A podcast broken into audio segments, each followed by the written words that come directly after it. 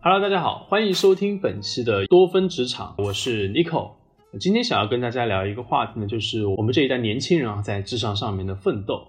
然后我今天请到的嘉宾呢，他叫 Bubbles。之所以叫他来啊，是因为他在短短的两年内已经完成了从打工人到老板的这样的一个呃转型啊。所以呢，找他来跟大家聊一下我们年轻人的奋斗的话，其实会有一个更全面的一个视角。那让 Bubbles 跟我们大家来打个招呼好不好？Hello，大家好，我是 Bubbles，然后感谢 Nico 邀请我来参加他现在这个节目。呃，Bubbles 呃，目前是一个独立的品牌营销顾问。那他也服务过很多的一些品牌，Babos，你能不能跟大家说一下，你有现在服务过哪些品牌吗？嗯嗯，好，我现在主要是做小红书推广这一块，所以呢，像我们之前服务过的品牌里面，可能更多是跟一些比较大的集团公司下面的品牌合作，比如说像联合利华，然后像百事集团，还有 LVMH，它下面有几款洋酒，我们之前都有做过啊相关的一个推广。嗯，呃，Bubbles 他变成老板之后呢，就是服务的客户呢也确实的比较大牌一点。那当然了，这也意味着他需要付出更多的努力去满足客户的一个需求。所以从打工人到老板，他是一路辛苦上来的。而且呢，他也跟我年纪差不多嘛，啊，也是属于九零后的。所以我们九零后其实，在这些呃职场里面，其实都很多都是要辛苦工作的，去挣钱啊什么的。这让我想到，其实，呃，在今年年初的时候，那也是因为有一个新闻嘛，就让我感触的特别的难过，又特别的怎么说呢？感慨吧。就是拼多多的事件，因为有一个他们的员工在新疆负责买菜业务，但是在凌晨下班回家的路上就猝死了。那还有就是他们之前又爆出来说，有一个员工呃回家了之后啊自杀了。嗯，所以就从这种。一键三连式这种负面消息的话，让拼多多就坐实了这互联网富士康的这样的一个名声嘛。虽然拼多多它给的年轻人的薪资特别高，同时也是互联网大厂，很多年轻人为了呃去赚更多的钱，然后实现自己的一个梦想和理想，都以能够到拼多多工作为荣。但是呢，现在他们努力的工作，但是却换来了却不是一个特别好的一个结果，所以就感到特别的感慨。Bubbles，你现在是从打工人变成了老板啊，就是我不知道你是怎么看待这些事情的。就比如说之前有人会说啊，这些员工啊，他们拿着高薪，但是承受不了高压，为什么不选择辞职呢？还有人说什么啊，你觉得这个工作在剥削你，那你干嘛不赶紧走啊？赶紧离职吧，你不吃这个屎，但是还有很多人想要你这样的岗位呢。就是我不知道你现在是怎么看待这样的一些言论的。嗯，关于这个话题呢，我也是想先分享一下，就是我之前在上班以及我现在自己在创业这一块，我自己的工作实践上的一个嗯经历吧。就我之前在上班的时候是朝九晚五啊，其实还蛮轻松的。然后呢，你每天虽然钱不多，但是呢，你每天五点钟你就可以看着上海天还没有暗，然后就可以回家了。那个时候也就会觉得其实比较空虚，因为你到家里也不知道干嘛，在出租房里面嘛。那现在可能自己又是员工又是老板，那我在过去的一年半时间，我几乎就是两三点钟睡觉。然后可能早上，呃，你最晚其实你十点十一点得起来。虽然说没有人约束你，但是客户也得会扣你，或者说有事情要找你。我觉得这个东西还是蛮现实的。就是我之前说过一句话：你要赚多少钱，生活就要抽你多少血。但是我跟你刚刚上面说的不一样的是，我现在赚到的钱是我在为我自己努力。那就回到刚刚这个话题，就是说到钱对人的意义。我觉得可能在我现在这个阶段，我更第一反应，我可能会回答你，我觉得这是一个自身价值的体现。因为其实你说你赚了钱，像现阶段很少会有这个时间你去呃花，你去消费，那你更多的你会觉得我有这个能力赚到这么多钱，而你赚到更多的钱。就是这个社会对你就很直接的，因为他没有其他的更多的评判的标准，那么就是钱这个意义，就是说你一个自身能力的体现。那回到你刚刚说，可能会有一些比较负面的新闻，或者是说，呃，很多员工他们在高压的一个情况下，就是说你就算离职，也会有很多人排队来抢这个岗位。我觉得这个也是蛮现实的，因为并不是每个人可能已经建立在一个比较好的一个经济情况下。有些人他去赚钱，他的第一目的他是为了谋生。就他必须得有这样子一个物质条件，而像很多大厂，他们能够提供的薪资是远高于平均水平的。我觉得这个也是没有办法的。对，经济基础其实是一个比较现实的一个问题。很多人其实跟我一样，都是属于那种小镇 做题家，就开始 高考啊考上来，然后找了一份还可以的工作。其实他们会考虑比较多，去怎么样去通过工作。啊，多赚点钱，然后改变自己的一个阶级，对吧？因为人都会想要向上嘛。之前我们有聊过什么马斯洛这种需求的金字塔。那人的在满足了基本的生理需求之后，肯定会去追求一些对自我价值的一种认可的这种追求。我觉得也蛮残酷的一点，我们现在社会其实对于一个人的评价多成功，还是说有多好什么的，蛮多都会看他赚的钱多不多。其实这样的一个评价体系是蛮单一的，甚至我会觉得有点可悲吧。其实我们没有一个人会去反对个人通过努力去往上、往更上层的社会阶层去攀登这样的一个事实，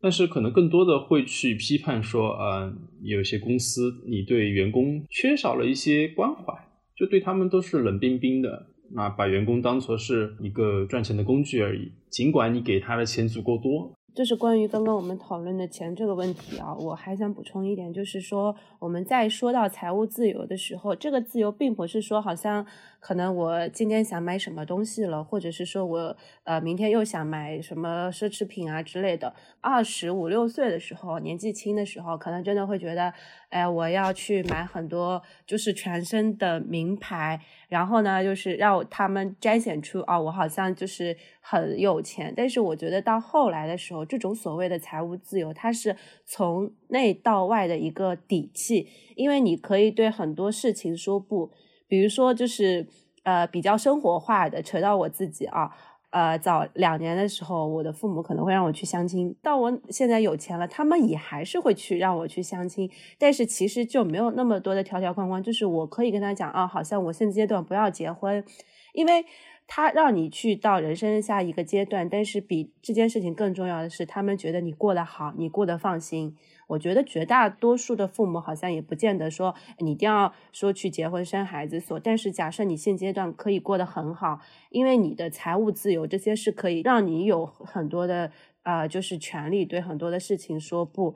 因为钱的界限就是说，我们之前也聊到，其实钱可以去买很多很多的东西。只要掌握了办法，我现在可能我之前我一个人的时候，我就每天哼哧子在那边做。但是到我现在的时候，我可以花钱去买人家的时间，我可以雇几个实习生，我可以雇兼职，我可以雇全职。当我想出去享受的时候，因为我可以去花钱，我可以去解决这些问题，我去买他们的时间。那你说他们心甘情愿被我买吗？但我觉得这也是大家就是谋生的一个手段，因为你永远都不知道。有很这个社会还是有很多人多么去渴望这个赚钱的一个机会，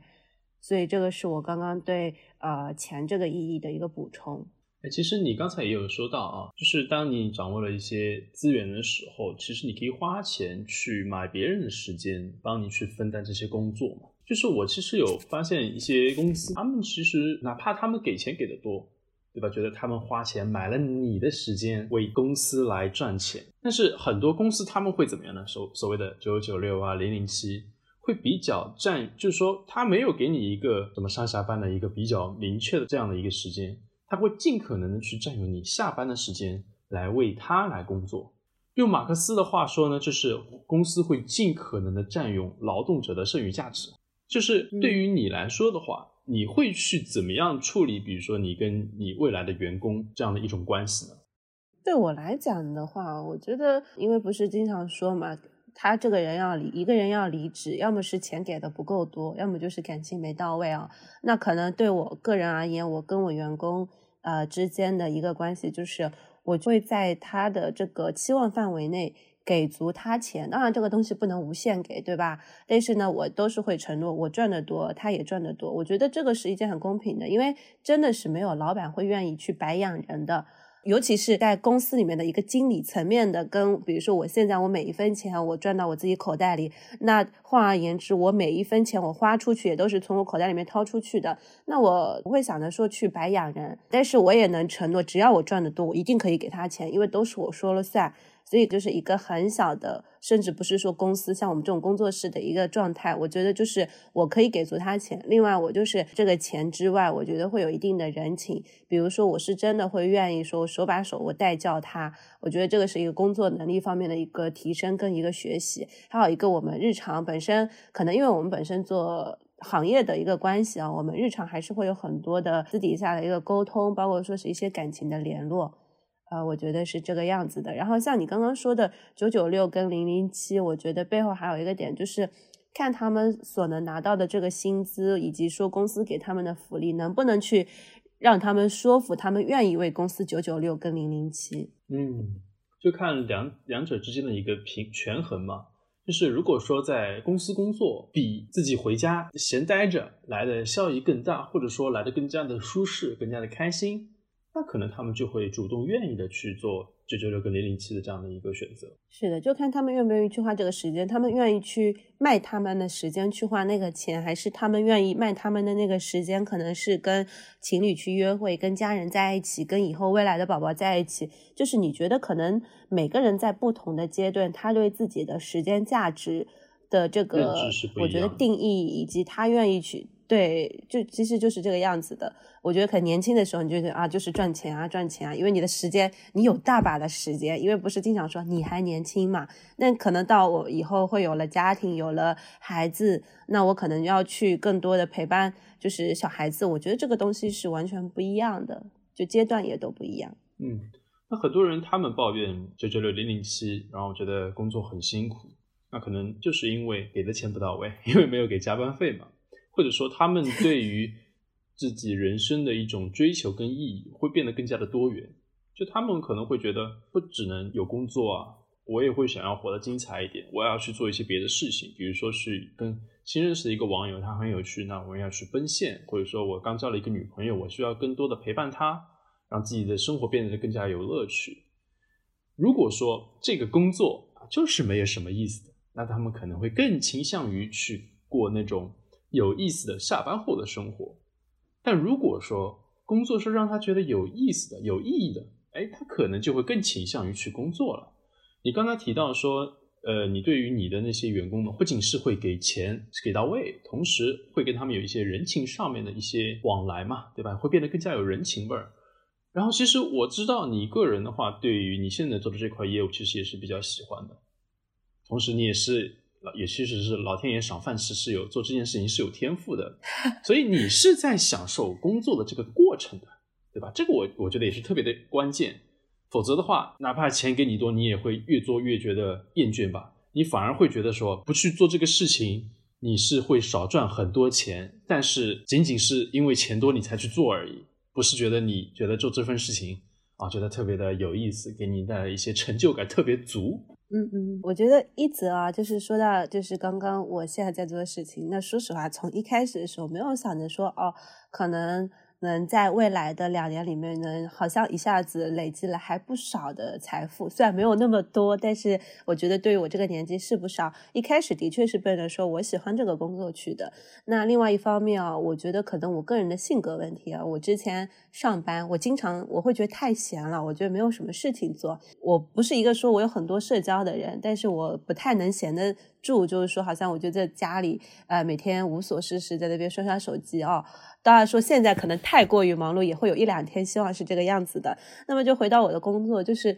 我现在的生活就是我的工作，因为我的工作就无时无刻充斥在我的生活里面。那可能我们很以前经常会讲呃 work life balance，但是你说现在假设我突然没有了我的工作，我没有那么的忙碌了，可能连带着我的生活就没有了。所以就是看你是不是享受这个状态。我觉得如果说你可以接受的话，对我来讲现阶段还是无所谓。但也有可能就是因为呃刚刚说的，我赚的每一分钱是落到我的袋子里，我知道我这件事情我只要做了，我是可以赚钱的。因为就是到现在的时候，你会觉得赚钱就是一件很大的乐趣，起码你能看得到有结果嘛。不然好像如果我是员工的时候，我每天我在做一个方案，这个方案突然被用了，或者说被老板夸了，我也会觉得很开心。但是如果假设我遇到是不是一个特别好的老板，或者说是一个部门，我做的事情它是没有产出的，那我是不是会觉得我的工作是毫无意义的？就好像你每天是为了打卡，为了上班，坐在那个位置上。嗯，你刚才提到了一个非常有意思的点，就是在工作过程中，员工得到的这种工作反馈是不是有效的？从做的方案好还是坏？以及拿到的钱是不是符合他的期望，这些都是比较重要的事情。不然的话，会觉得啊，自己工作也没有成就感，会慢慢的消沉下去。诶，其实我还想到了一点，你看你现在作为一个老板，其实也是挺忙的。那你要顾及的东西也特别多。那些说九九六、零零七很忙的那些员工，他们也会觉得自己也很累呢。那你觉得老板的累跟员工的累，他们这两件事情之间是有什么不同的吗？嗯。针对这个问题的话，我是想说，我觉得员工的忙碌跟老板的忙碌，在一定程度上，好像你觉得这个忙碌都是时间上的，就好像大家一直都在忙嘛。但是呢，员工的忙碌更多是一种生理上的，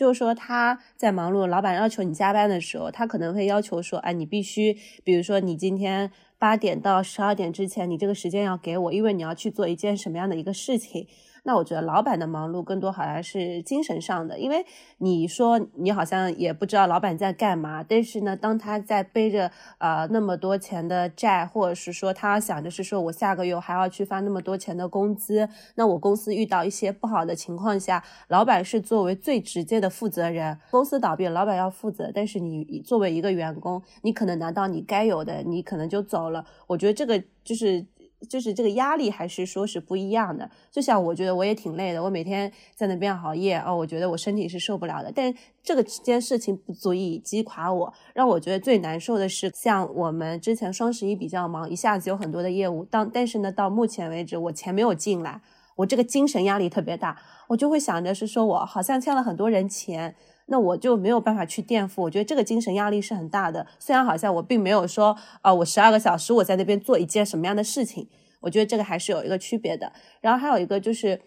呃，最近那个奇葩说不是特别火的一个话题，就是说下班要不要回信息嘛，对吧？那可能大家都是站在一个员工的层面去考虑，说我作为员工，我下班了，我是不是还要去回信息？但是有没有考虑过这个背后，那谁在发这个信息呢？是谁？是老板？那老板让你发，老板给你发信息的时候，那老板就一定想的是说，我一定要做这件事情嘛。我觉得人都是想休息的，有惰性都是正常的。老板的忙碌可能更多就是没有办法，他可能在这个位置上，他必须说我推着整个公司去前进啊，我一定要对我这个公司的去负责。那么员工的忙碌，我觉得。这个忙碌有时候还要去看你是人在那边的忙碌，就是说啊，我只是身体我放在那边，其实他思想上是不忙碌的。你只是看着说这个有些公司他可能内耗比较严重，你可以不做事情，但是你人要坐在那边。我觉得这个忙碌跟说员工真的说打心底为这个公司去建设、去努力、去花很多心思的这个忙碌还是有本质上的区别。但是往往后者他如果说真的能力强，并且有还不错的运气，他。这个所谓的员工的忙碌，我觉得他以后是会成为老板的。嗯，哎，你刚才说的其实这一点蛮有意思的。其实我在工作中也会发现一点，就是说很多人的忙真的是演出来的，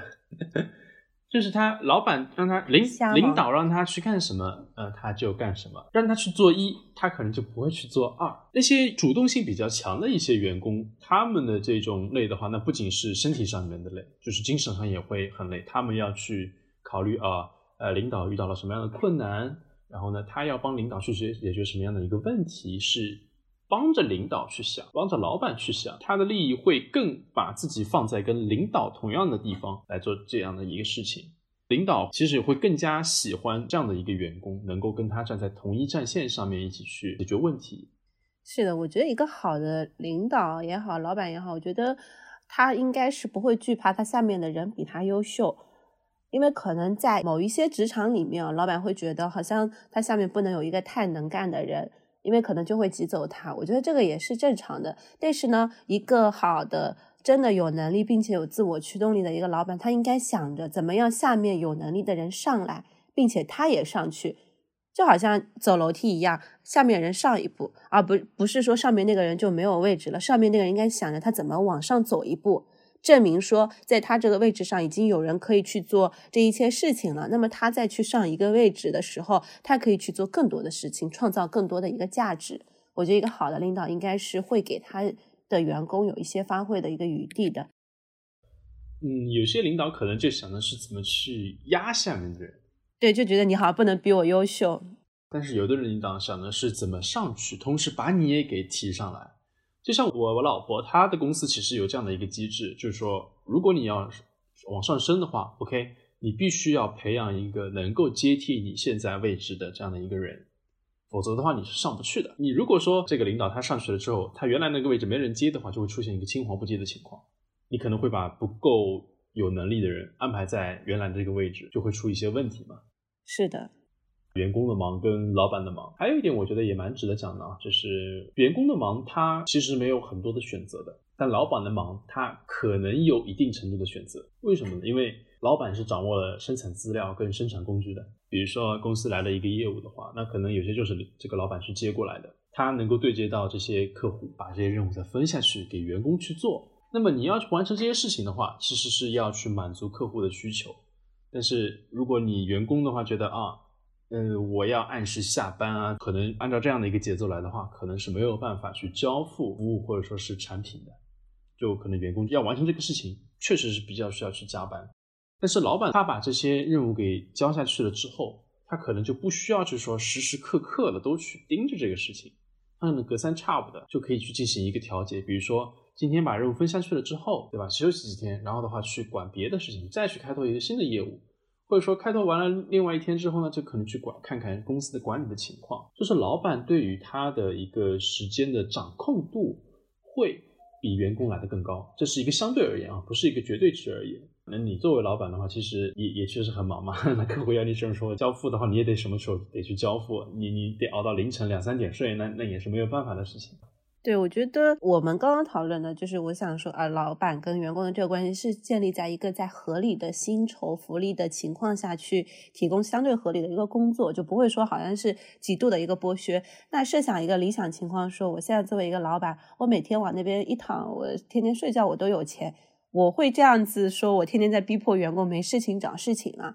那大家都是为了生存，大家都想去呃赚更多的钱，创造更多的一个价值啊。呃，有时候也是没有办法的。就像我们跨年的时候，就是客户找我们，然后就会给我安排一些任务。那我不想跨年了，我其实也挺想跨年的。每个人都会有一个仪式感，大家都想心里有一个假期。但是当客户找你的时候，然后呢，当你把这些任务分配下去，落实到员工的时候，有些东西我觉得是没有办法的。我觉得老老板也都是人，也都会想要去休息。哪怕是我现在做的这个工作啊，我现在可能是比较独立的，我要去对接客户，我要去对接呃对方的财务，我要跟他去盘账期，或者是说我还要负责执行。但是我也不是一上来我就是做到这个呃地步的，就是说我一上来我肯定也是一个小的员工，包括说我中间还经历说我有合伙人。我觉得在这三个不同的阶段，我的状态也是完全不一样的。就当我是员工的时候，我更多是员工的忙碌。就是说啊，当时我的老板跟我讲说啊，我现在是这样有这么一个客户，他可能需要找一百人、两百人，然后我要去找啊。当时我的忙碌就是想，哎呀，我要怎么快速的去找到这一百人、两百人？我要去做推广，以及我要做筛选，我要挤出时间来，我只做这么一件事情。那当时我每天我只要花时间就好了，我在那边选，我在那边看啊，这可能是我们工作一个流程。那我觉得那个时候是作为一个员工呢，我每天忙着就是做事情。那当后来我是合伙人的时候，因为我更多是对内的，就是说我会更多的负责内容执行这一块。那另外一个合伙人就是做商务，他要去对接客户了。那他要去对接客户，他有一些应酬，或者说他会有一些交际。那对我来讲，我作为一个合伙人，我当时的更多忙碌，一方面是执行，因为你本质上是从员工到合伙人；另外一方面是你要去。push，你要去催你另外一个合伙人说，哎，是不是应该去找一些单子？那再到我现在，我相当于我在每一个环节，我对商务，呃，就对内对外，我所有的事情我要去做，我要做一个老板去思考。那我要做的事情就更多了。还有一点的忙碌就是说，当我作为一个老板的时候，我要去分配下面人的任务。就是员工的忙碌应该由我来分配。另外一个对外的话，我得去担心所有的财务啊、钱啊这方面、合同、法务这方面的一个东西。那你老板的，就是考虑的点你还不一样，那你还得想说你明年有没有饭吃，你还得去发展你未来的一些潜在的一些客户跟一些合作方。我觉得这个东西还是说挺不一样的，可能就从两年，然后你从一个员工变到说你现在。啊，什么都要做的一个所谓的老板，这样子的一个经历来讲啊，其实当老板也是挺不容易的。哎，对啊，我之前其实有听过一个这样的话：，当你在风平浪静的过生活的时候，那一定有人在帮你去挡掉了一些风险嘛。其实我们作为职场人，肯定也很辛苦，那也非常的也非常的拼搏。但是面临的风险其实相对老板来说是更加小的，因为你不需要去操心那些公司的破产啊，还是什么样的问题，你只要关心你这个月发的钱是不是到了，你今年发的奖金，呃，是不是给的够啊？你可能考虑的是这个东西。但是如果你越往上的话，其实你会操心的事情会越来越多一点，对，压力也会挺大的。嗯，好，那我们今天其实也聊得差不多了。我们这一期的话，就是跟大家聊一下，作为职场人在工作的过程中所经历的，跟老板所经历的，他到底是有一个什么样的不同？呃，我跟 Bubbles 其实都会认为说，如果你是一个上进的打工人的话，你的一个心态跟你的一个能力会慢慢的发生一个变化，你会从做好分内的事到去做好分外的事这样的一个过程，这样的话，你的职场路线会慢慢的一个晋升。九九六跟零零七当然是比较让人难受的，但是这可能就是我们这些想要更好的生活的这些人必须要经历的一些痛苦吧。好了，那我们本期节目呢就到这里了。我是 Nico，我是 Bubbles。如果你也想要去吐槽九九六跟零零七，或者说也想分享一下你的一个职场观的话，那欢迎到我们的节目下方来进行留言。当然呢，也欢迎你去关注我们的微博多芬赫兹。多芬是茶多芬的多芬啊，赫兹是电波赫兹赫兹，多芬赫兹也可以搜索多芬赫兹的这个拼音来加到我们的微信，和我们讨论这个话题。那我们下期再见了，拜拜。